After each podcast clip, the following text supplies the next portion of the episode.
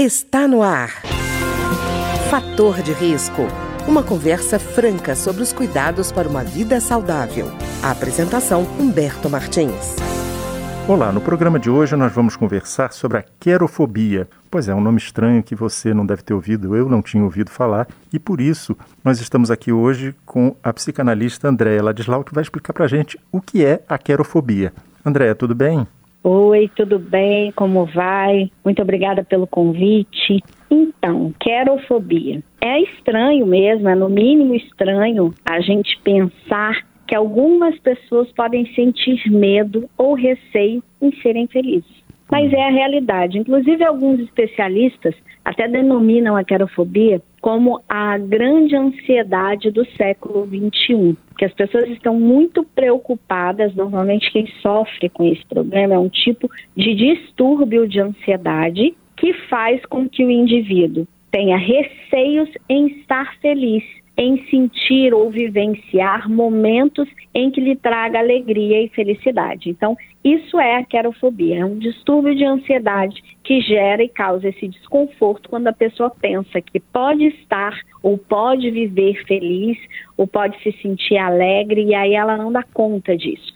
Como se ela entrasse num casulo dentro de uma ostra.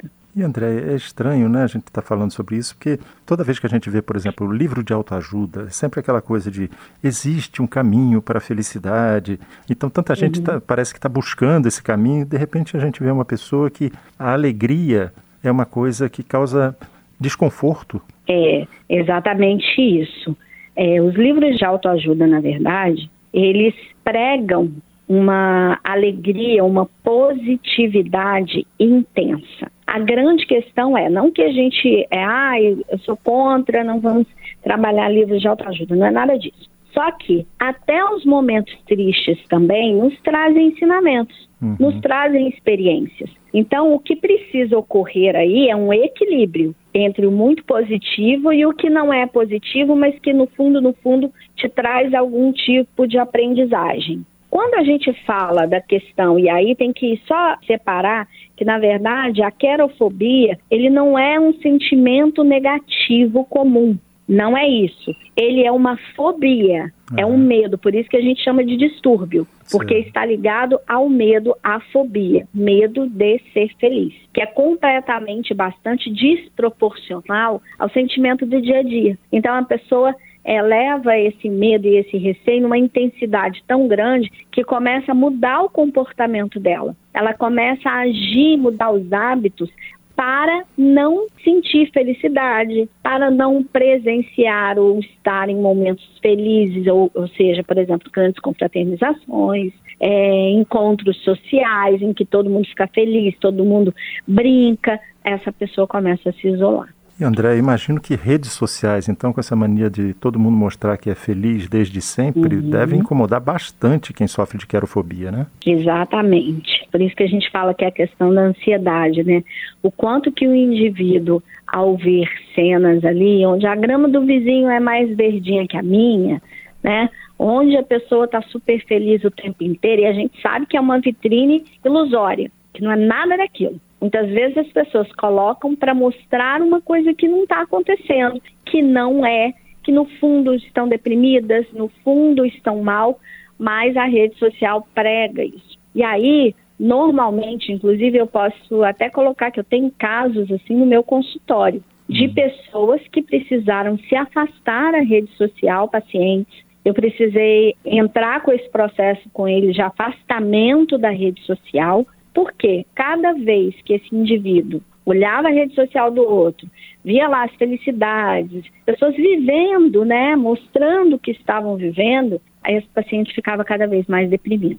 Por quê? Hum. Porque a felicidade incomodava. Pois é. E André, não é um sentimento de inveja no caso, né? Não é isso. Hum, não. Não é o sentimento de inveja. Na verdade, essa manifestação de alegria que, que o indivíduo percebe externamente a ele entra dentro dele como uma ameaça. Quer ver? Eu vou te dar um exemplo muito, muito clássico. Com certeza já passou na cabeça de alguém, do, de quem está aqui nos ouvindo, ou mesmo é, já ouviu outros colegas, pessoas próximas falarem assim: Nossa, hoje eu estou rindo demais, hoje eu estou muito feliz, estou até com medo. Porque normalmente quando eu fico rindo, fico feliz demais, no dia seguinte eu choro. Essa sensação permanente que um portador do distúrbio de querofobia tem. Então ele tem tanto medo de no dia seguinte ele chorar, de no dia seguinte ele estar tá infeliz, que ele não se permite ficar feliz, ele não se permite sorrir. Pois porque é. ele sempre acha que alguma coisa muito ruim vai acontecer logo em seguida. Quer dizer, André, que para ele a alegria está sempre ligada a um, um, desastre no futuro, é isso? Isso, ele encara tudo com um processo de muita desconfiança, pessimismo, até desprezo, sabe? Chega até a entrar num processo de desprezo, tipo, eu não quero isso para mim, que eu sei que tudo isso é mentira, que daqui a pouco eu vou ficar muito mal. É mais ou menos nesse, nesse sentido. E André, imagino que expressões como o que é bom dura pouco deve uhum. ser para ele exatamente o que acomoda a, a percepção dele do mundo, né? Exatamente. Aí ele se sente confortável com esse tipo de expressão. Ah, não vai durar mesmo, não uhum. adianta eu ficar feliz, não adianta eu querer ficar bem, ficar alegre. Por isso eles fogem dos encontros sociais, eles não gostam de confraternizar. Essa época de final do ano, então, é terrível. Por quê? Porque é uma época que as pessoas estão alegres, né? Otimistas, pensando no, no, no, novo ano, nas novas perspectivas, no que vai vir pela frente, se despedindo do, de tudo que passou, deixando para trás as coisas ruins. Mas para o querofóbico, ele interpreta isso como: será mesmo que vai ser tudo tão bom assim, como as pessoas estão dizendo? Não, não vai não, com certeza não. Então entra aí esse processo de desconfiança e aí ele não consegue socializar. E André, o que, que pode causar a querofobia? Existe uma causa definida ou causas? É, existem algumas causas. Podem ser causas até genéticas, biológicas. Podem também ser, a pessoa pode ter vivido algum tipo de processo traumático, por isso a terapia é tão importante que a gente precisa investigar qual foi essa causa. Então, essa pessoa pode ter sido exposta a algum processo traumático no passado em que ele estava vive, vivendo alguma coisa muito boa e logo em seguida veio uma grande tragédia, alguma coisa que marcou muito negativamente a vida dessa pessoa. E com isso ela carregou esse estigma para a vida de que pode vir uma coisa muito boa, mas em seguida meu mundo vai cair a alegria vai desmoronar, tudo vai ficar ruim, e aí esses podem ser algumas das causas, além das evidências genéticas que eu comentei também. Mas a gente tem que entender o seguinte: seja a causa que for, um trauma ou alguma questão genética, alguma situação muito dolorosa que a pessoa não conseguiu se desvencilhar, é preciso tratar essa causa, é preciso identificar para desligar esses gatilhos. Por isso a terapia faz tanta diferença. Quer dizer, André, não tem que dizer assim, ah, eu sou assim, então não tem meu jeito, eu tenho que me acostumar com a maneira como eu encaro o mundo. Não é assim, né? Uhum. Não, tudo tem jeito. Mesmo esse sofrimento que fica intrínseco na pessoa, talvez por muitos anos, mas tudo tem jeito. Basta uma coisa: querer. Basta eu querer modificar a forma de encarar a vida para que eu consiga entrar num processo terapêutico de melhoria, de ganhos positivos, para poder mudar o meu olhar, mudar o padrão da vida que eu estou levando, mudar os meus hábitos, mas basta querer. E também buscar o autoconhecimento, né? Porque quando eu me percebo, fica muito mais fácil descobrir onde estão as minhas falhas, os meus gatilhos, onde estão as minhas forças e aí eu consigo melhorar ainda mais a minha percepção de mundo.